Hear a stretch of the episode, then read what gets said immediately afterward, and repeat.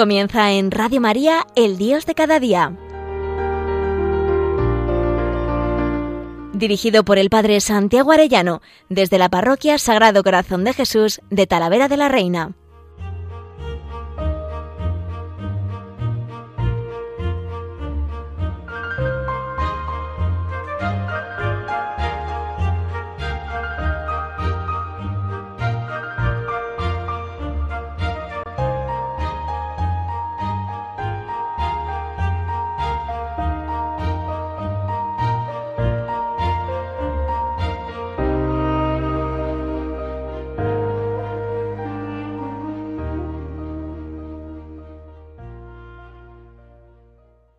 Muy queridos oyentes de Radio María, qué alegría un lunes más con todos ustedes.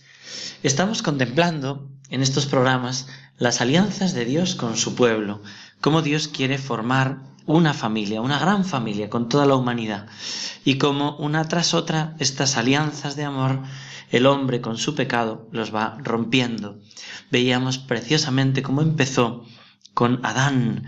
Adán era el mediador y quiso eh, que en él estuviese esa función de esposo, formando un matrimonio, ¿no?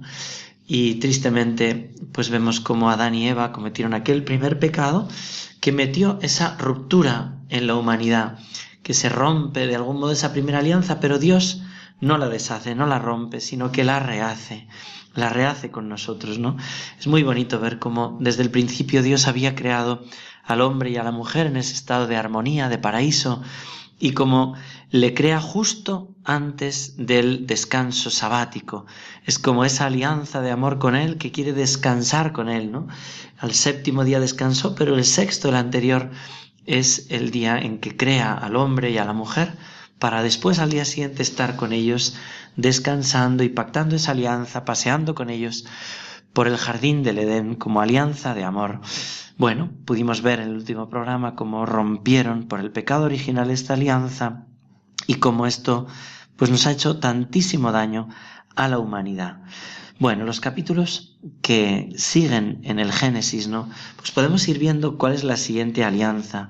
En la Biblia se nos dan las dos imágenes más poderosas del amor humano imaginables, aquella de un padre y su hijo y la de un esposo y su esposa. En este sentido podemos decir que la Biblia eh, leemos de principio a fin la historia de Dios que está criando a su familia desde la infancia hasta la adultez. Él los prepara poco a poco para que estén aptos para la cena nupcial del Cordero en el cielo, para la unión divina con Él, que sólo puede ser simbolizada por el matrimonio. Qué maravilla entender así la Sagrada Escritura. Así lo va explicando Scott Hahn en ese libro precioso, un padre fiel a sus promesas, el amor de alianza de Dios en las escrituras. Y qué bonito es ver en unidad la escritura viendo esta historia apasionada de amor de Dios pasando por nuestros tatarabuelos, ¿no? a los que tenemos que dar cariño y entender a, a la luz de todo esto que se nos está contando en la Sagrada Escritura. Los capítulos que siguen en el Génesis, del 3 al 5, nos muestran la caída de nuestros primeros padres de hijo e hija divinamente creados viviendo en el paraíso, a hijos caprichosos que rechazan la sabiduría de su padre y la dilapidan su, su primogenitura, perdiendo su hogar.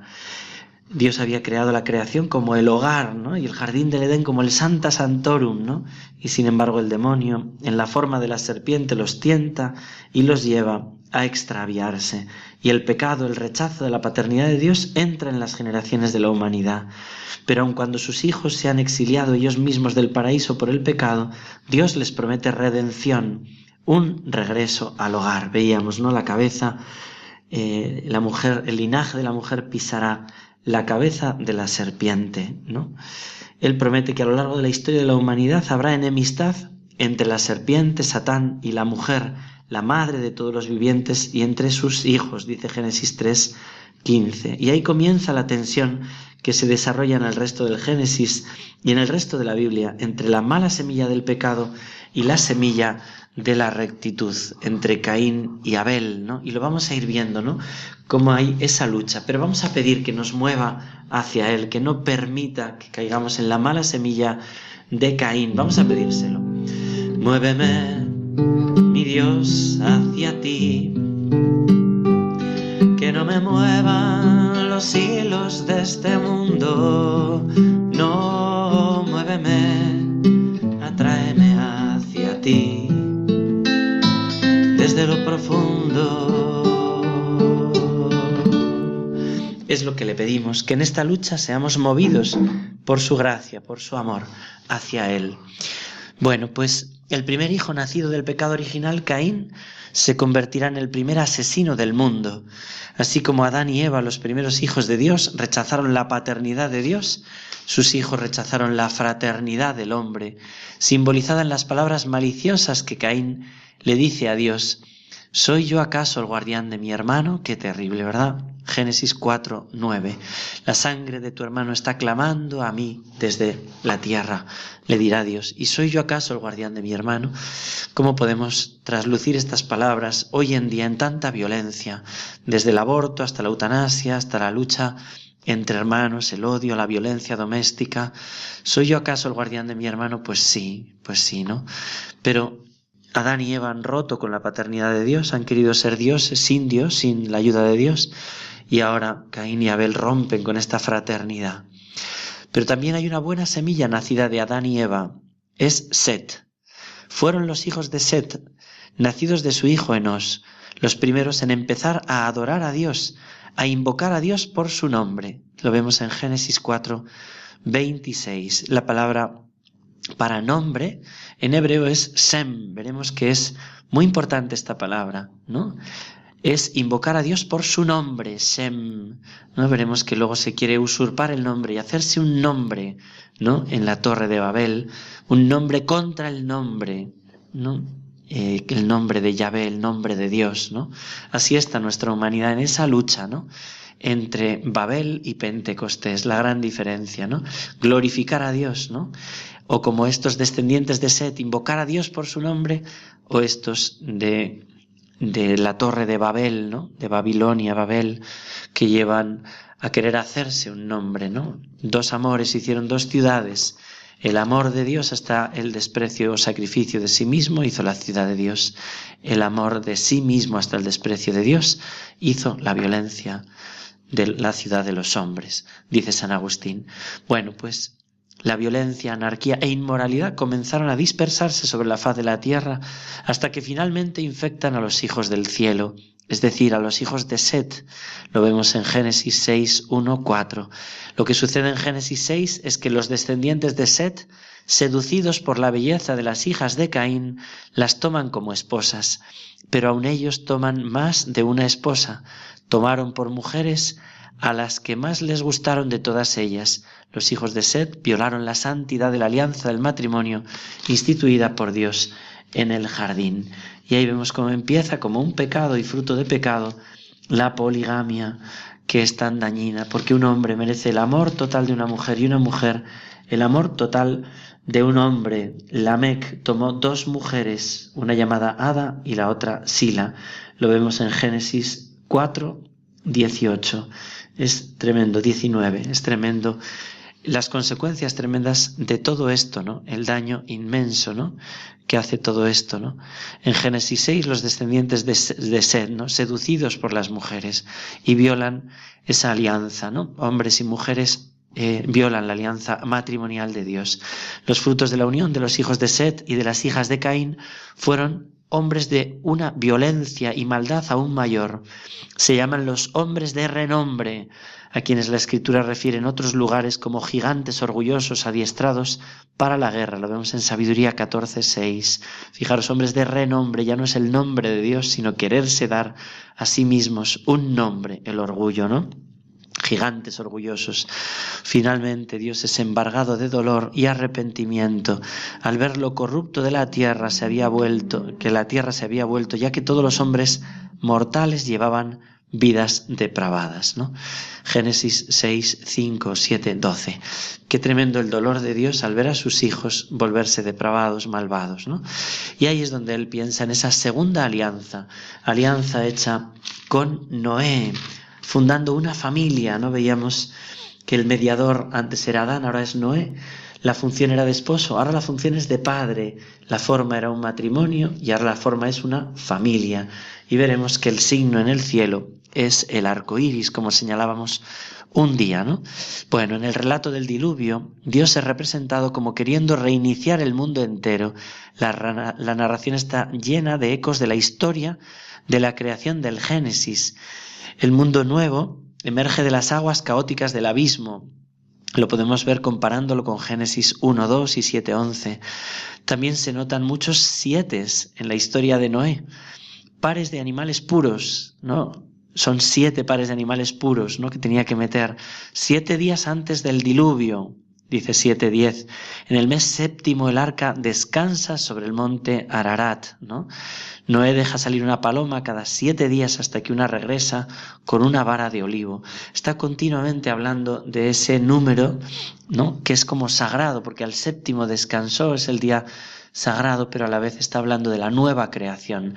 Noé por eso es descrito como el nuevo primer hombre, el, como el nuevo Adán, ¿no? El nuevo Adán definitivo será Cristo pero también hay como ese nuevo primer hombre, ¿no? Con el que empieza todo de nuevo como Adán, a Noé se le da autoridad sobre los animales, ¿no? Génesis 9.2.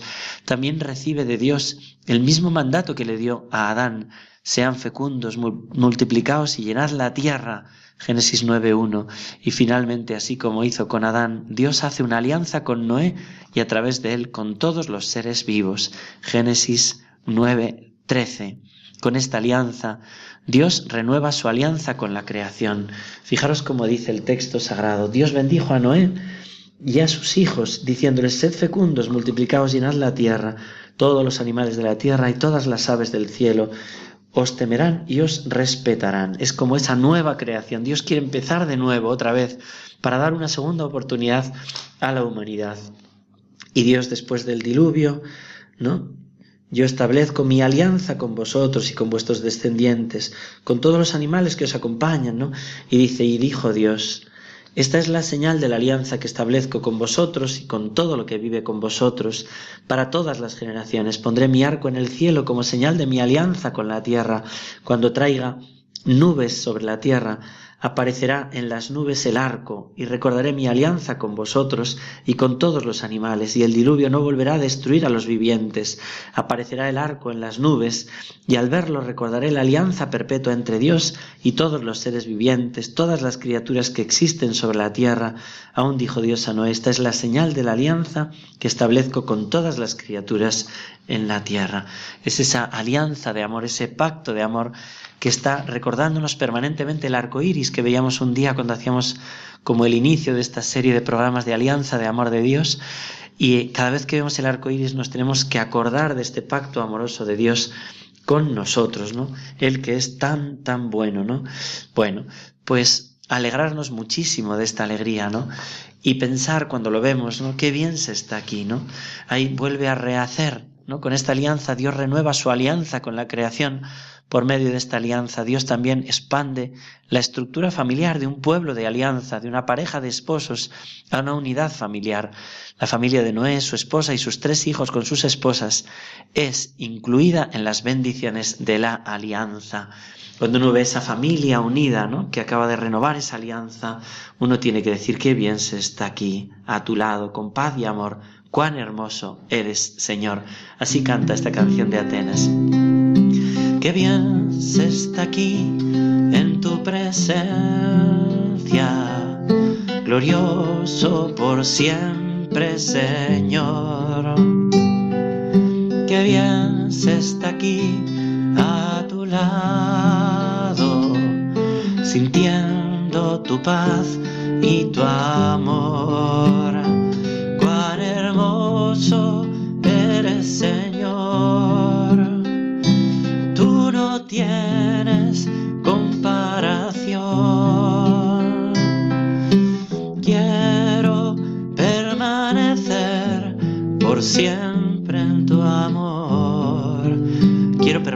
Siempre en tu alianza de amor, en tu pacto de amor, ¿no? Esa es la maravilla, ¿no?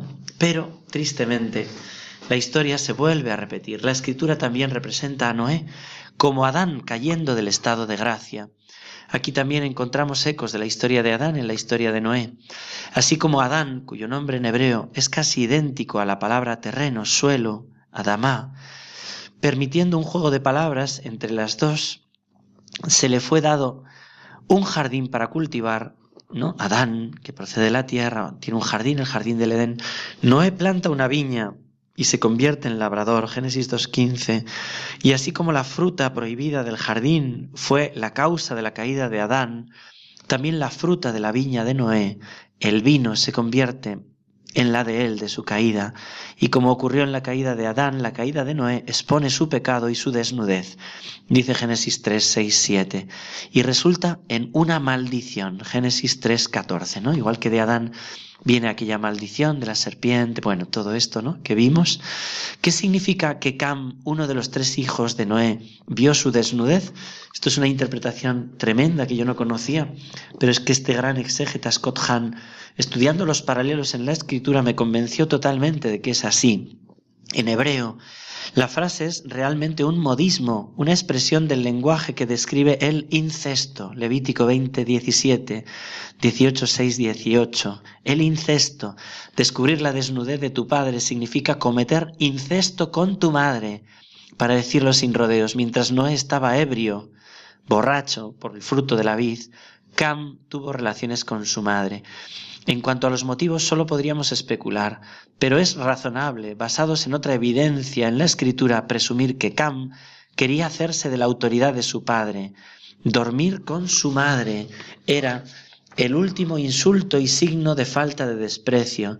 Podemos ver signos muy parecidos en el rey David ¿no? y en otros pasajes de la escritura, ¿no? que él va narrando en Génesis 35, 22 o 49, 3, ¿no? como para quitarle la autoridad, pues va al harén del, del padre, ¿no? para acostarse con sus, con sus mujeres, ¿no? Es tremendo, ¿no?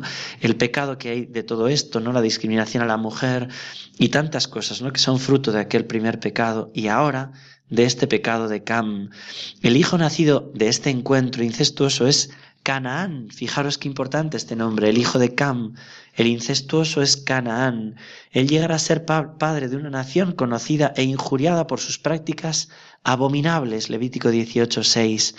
Pero así como Adán tuvo tanto a Caín, el asesino de su hermano, como a Set, el hijo recto, Noé tuvo a Cam, el incestuoso, y también tuvo una buena semilla, que es su primogénito Sem, quien cubrió la desnudez de su padre, Génesis 9, 23. Cubrió la desnudez de su padre, es decir, no le tapó y no hizo eso que había hecho Cam. De ahí que a los israelitas se les llame semitas, ¿no? Cuando decimos los antisemitas, ¿no? Los antijudíos.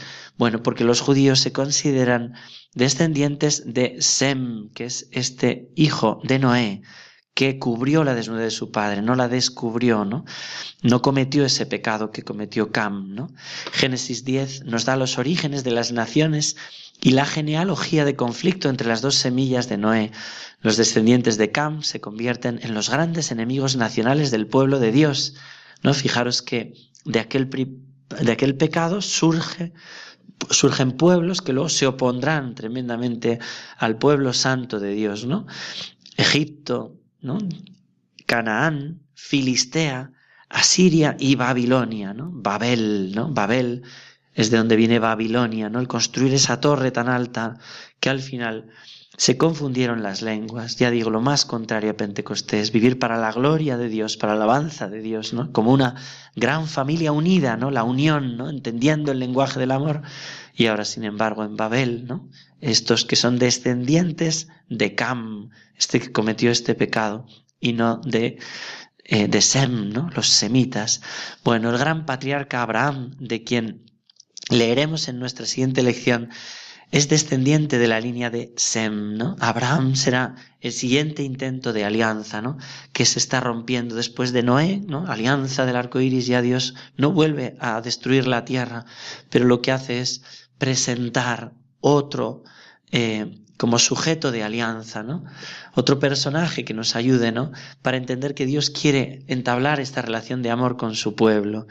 En esta línea vinieron las naciones que trataron de construir la torre de Babel, ¿no? Vemos en esa línea de Cam, con el propósito de hacerse un nombre, Dice así, vamos a construir una torre en la que podamos hacernos un nombre, en hebreo Sem, decíamos, ¿no? Para ellos mismos, ya no es un nombre para alabar el nombre de Dios, ¿no? Ellos quieren hacerse famosos a sí mismos, ¿no? Génesis 11, 1 a 9. En otras palabras, estaban tratando de construir una especie de reino contrario que se levantara contra el nombre de Dios. Es eso, dos amores hicieron dos ciudades. Y esto se ve también en los descendientes de Noé. Dios los rechaza, los disemina en una confusión de lenguajes. Recordemos lo que dijimos anteriormente, Sem es la palabra hebrea para indicar nombre. Por la línea de Sem, Dios levanta a su pueblo elegido. Los judíos son los semitas, los judíos descienden del tataranieto de Sem, a Abraham, Vemos Génesis 11, 10, 26, a quien les promete, yo te bendeciré, haré grande tu nombre, Sem, ¿no? Es el nombre que procede del nombre de Dios, ¿no? De los descendientes de Sem. Tenemos que ver que nosotros no podemos descender de Caín, no podemos descender de Cam, que el mal espíritu, el demonio, intenta meternos a, a nosotros también ese deseo, ¿no? De que nosotros vivamos para hacernos un nombre y no para glorificar el nombre de Dios. Nosotros también somos descendientes de Sem y nosotros queremos ser descendientes de Abel, ¿no? Y así ser santos y vivir para la gloria de Dios y no para nuestra gloria, para hacernos un nombre a nosotros. Nosotros somos descendientes de Pentecostés y no de Babel. Queremos glorificar el nombre de Dios y vivir así unidos. Por eso vamos a pedírselo al Señor, que nos atraiga Él hacia sí en esta descendencia, ¿no? Vayamos aprendiendo los nombres de nuestros antepasados que vivieron para la gloria de Dios, ¿no? Y no que se dejaron arrastrar por ese reino de este mundo, por ese reino de Satanás. Vamos a pedírselo de nuevo a Dios. Muéveme, mi Dios, hacia ti. No me muevan los hilos de este mundo. No, muéveme, atráeme hacia ti. Desde lo profundo, Señor, envía un nuevo Pentecostés a tu iglesia. Un Pentecostés que nos una a todos, entendiendo las lenguas, el lenguaje del amor. Un nuevo Pentecostés, Espíritu Santo en nuestros corazones, que nos lleve a tener un canto nuevo, el canto de tu alabanza. No permitas, Señor, que nos metamos en Babel queriendo construirnos nosotros nuestro propio nombre. Ven Espíritu Santo sobre nosotros. Ven Espíritu Santo y atráenos hacia el amor del Padre. Construye en nosotros el corazón de Jesús, como en Pentecostés tú impregnaste de Espíritu Santo a aquellos apóstoles que se olvidaron de sí mismos, de los puestos, de los honores, y ya solo vivieron para glorificarte, cantando las maravillas de Dios. Ven, Espíritu Santo, sobre todos los oyentes de Radio María, y muévenos hacia el amor, muévenos hacia esta descendencia de Sem, hacia esta descendencia de Abel, que vivía para presentar los mejores frutos al Padre. Muévenos, Señor. Muéveme mi Dios, hacia Que no me muevan los hilos de este mundo, no, muéveme, atráeme hacia ti, desde lo profundo. Que Dios os bendiga a todos, queridos oyentes de Radio María.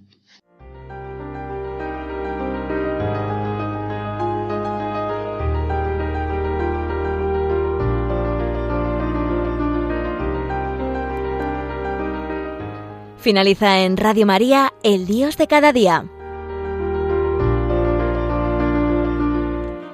Dirigido por el Padre Santiago Arellano, desde la Parroquia Sagrado Corazón de Jesús de Talavera de la Reina.